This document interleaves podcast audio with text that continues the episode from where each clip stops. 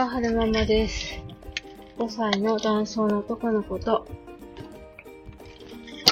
小学校2年生の女の子を育てています。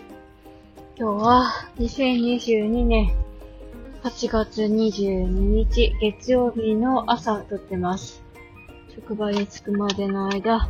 お話ししたいなって思うんですけれども、さっきまで、えー、自己紹介の、どこだっけな、えー、結婚してから子供が、姉ちゃんが生まれるので、なかなか子供ができなくて、やっとできたと思ったら流産しちゃったよっていう話をしたと思うんですけれども、なんかね、まあ、うんと、私2回流産してるんですよ。で、1回目の流産の時に先生から、まあ5人に1人は流産しちゃうからねって、そういうもんだから、みたいな話をされたので、まあ、またすぐ妊娠できる、赤ちゃんできるだろうって思ってた節があったんですよね。で、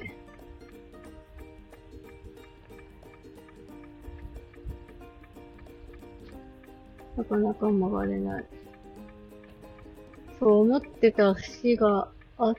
て、その次の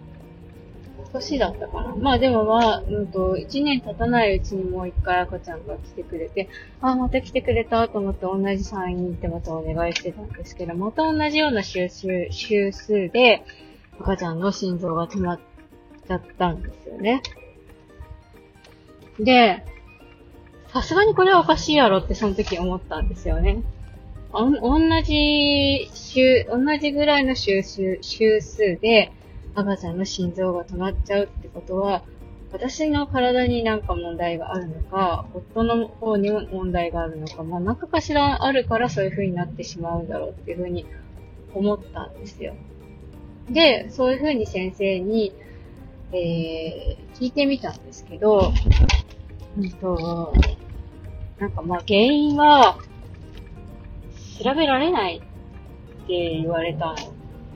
よね。確か。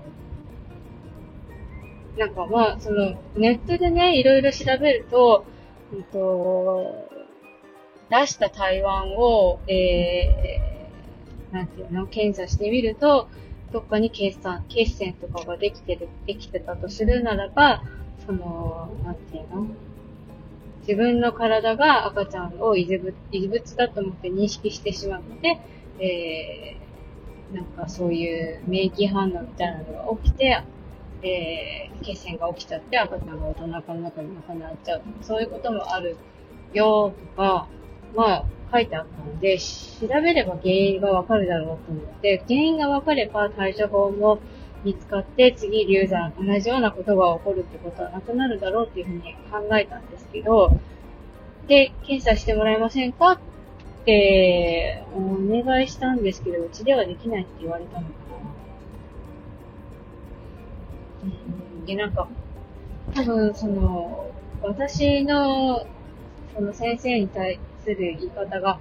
まずかったと思うんですけど、まあそのこういういろいろネットで探した情報があって、これはどうですか、あれはどうですか？とか聞いたような気がするんですよね。で、先生に言われた言葉で一番残ってるのが、なんか、それを聞いてどうするの？みたいな感じ？の話とか、その、ネットの情報はネットの情報だから、みたいな、なん、なんていうのかな、まずこう、私が納得できるような答えが返ってこなかったんですよね。で、なんか、ああ、この先生私のことめんどくさがってるなっていうのがすごく感じ取れてしまって、で、わあ、もうこの先生には喋れないわって思ってしまったことはあったんですよね。で、うんと、2回目の流産の時に、うんと、すごい、今まで経験したことのないような出血量だったんですよ。で、びっくりしちゃって、で、病院に行って先生に話をしてみたんですけど、まあ出血する量は、うんと、人によって様々で、量はなんか、なんだろう。うん、なんか出血する量は人によって様々だし、トータル的に出てくる量は変わらないから、みたいなことを言われた気がするんですよね。で、それに対してなんかこう、あ、そうなんだっていうふうに思えなくて、で、まあ、うーん、まあ、どっかで、その、普通じゃない出血が起きてるからそういう風に自分が、うん、経験したことのない量の出血が起こるんだろうって私は思ってたんですけど、その、隊員の先生が見る感じだと、出血が起きてるけど、異常な出血とは思わなかったのかな。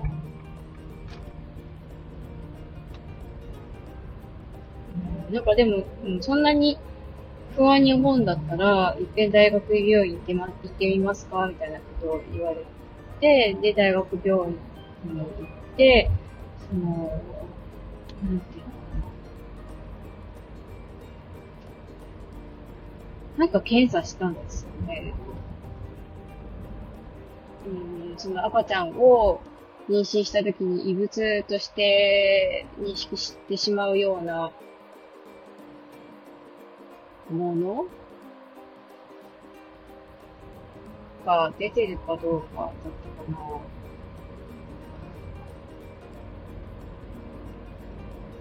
そういうのの検査とか、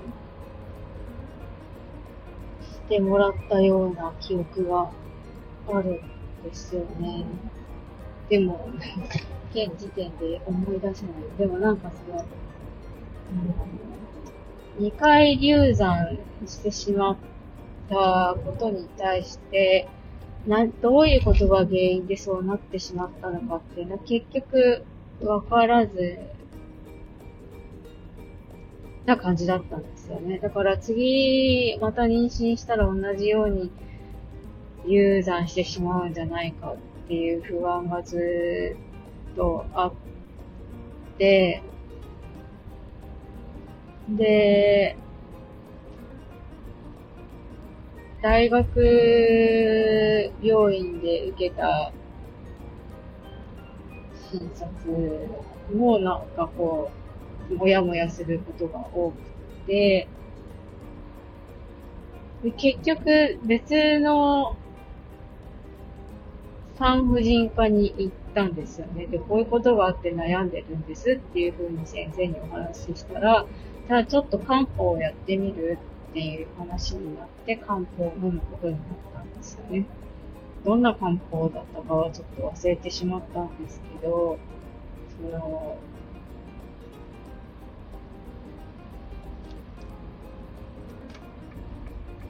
やばい、こんなざっくりした話だと誰の 誰のためにもならない。なんかでも漢方となんかのお薬を飲んで、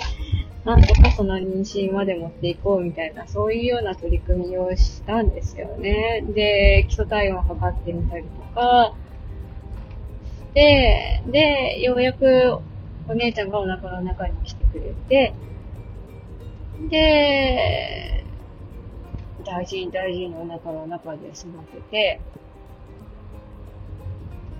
で、そこ行ってた産婦人科は、えー、うんと、産、出産はでできるような施設じゃなかったんですよね。だから途中で日赤に転院して、で、日赤で産むことになったんですけど、途中で糖尿病、糖糖尿病？糖の検査して引っかかって、検査入院したりとか、なんだりかんだりしながら過ごしていて、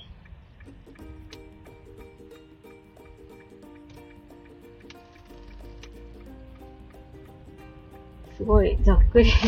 ざっくりこんなんでいいのかな職場に着いちゃった。どうしよう。うまく喋れなかったけど。とりあえず 出してみましょうかね。つわりは、うん、ちょこっとあったけど、ゲーゲー吐いちゃったようなつわりではなかったですね。初期はずっと気持ち悪いな、みたいな感じのが続いてて、安定期入るちょっと前までそんなのが続いたような気がしますね。安定期入ったら、その気持ち悪い、触れる気持ち悪いっていうのはなくなって、あそうそう、なんか大好きだったシソが食べ、大葉が食べれなくなったりとか、そういうのはありましたね。あと皆さんがよく言うような、あの、お米が炊ける匂いがダメになったりとか、そういうのがあったりもしました。えっ、ー、と、職場に着いたのでおしまいにしたいなって思います。最後までお聞きくださいましてありがとうございました。それでは、また。